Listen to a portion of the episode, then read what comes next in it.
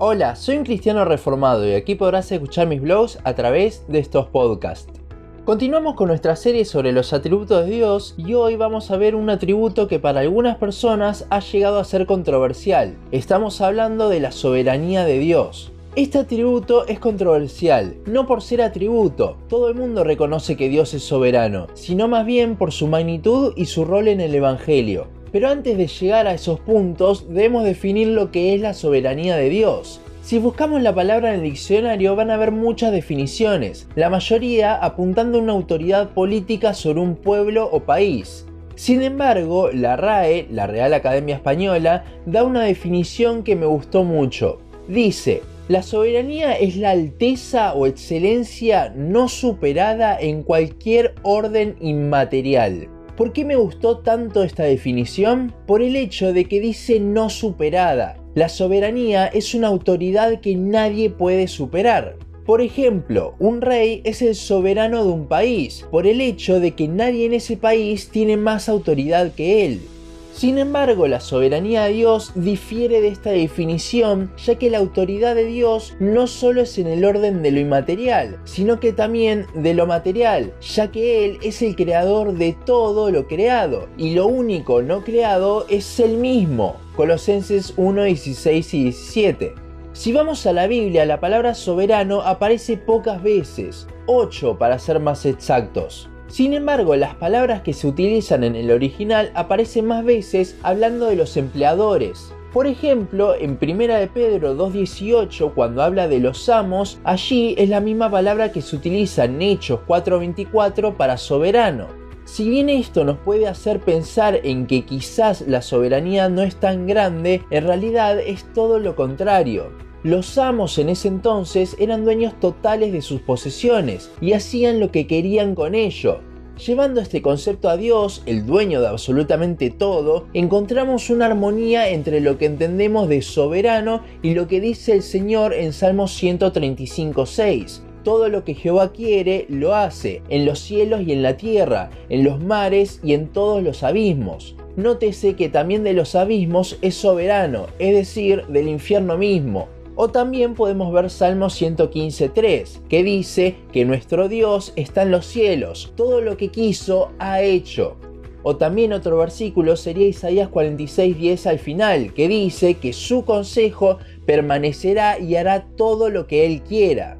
Este concepto de haré todo lo que quiero es la perfecta definición de la soberanía de Dios, y es este mismo concepto el que tiene cada uno de sus atributos. Dios puede hacer con su justicia todo lo que Él quiere, con su amor lo que a Él le plazca, con su misericordia, con su santidad, con cada atributo lo mismo. El hecho también de que la soberanía esté en su máxima expresión en Dios nos marca que no puede haber oposición. No hay quien le pueda decir no a algo que Dios ya decretó que iba a pasar de tal forma.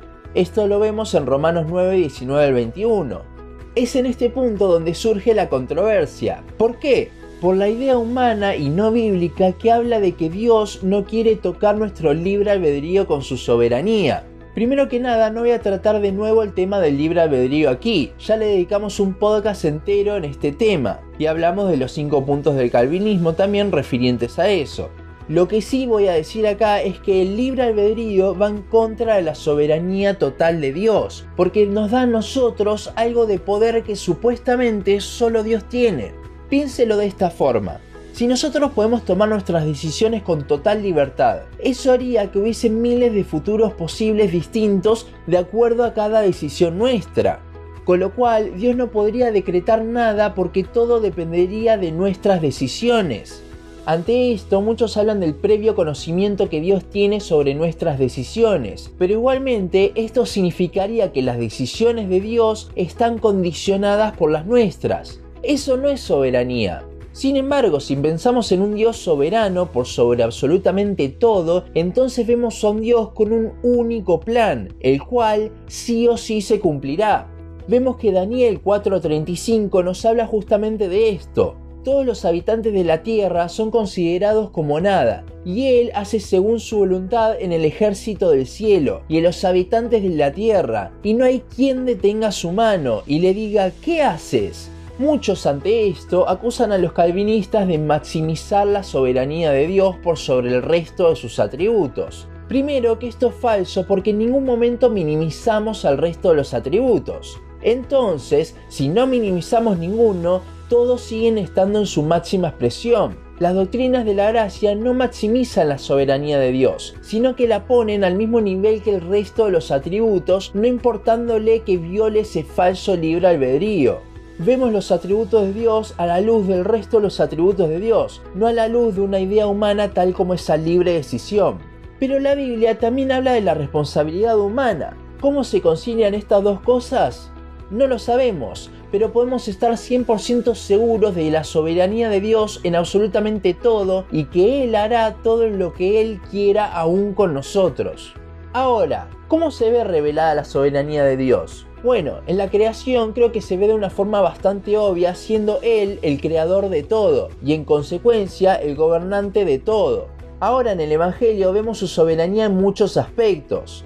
Vemos primeramente su soberanía en mostrarles a algunas personas su amor y a otras su justicia, predestinando a sus elegidos para salvación.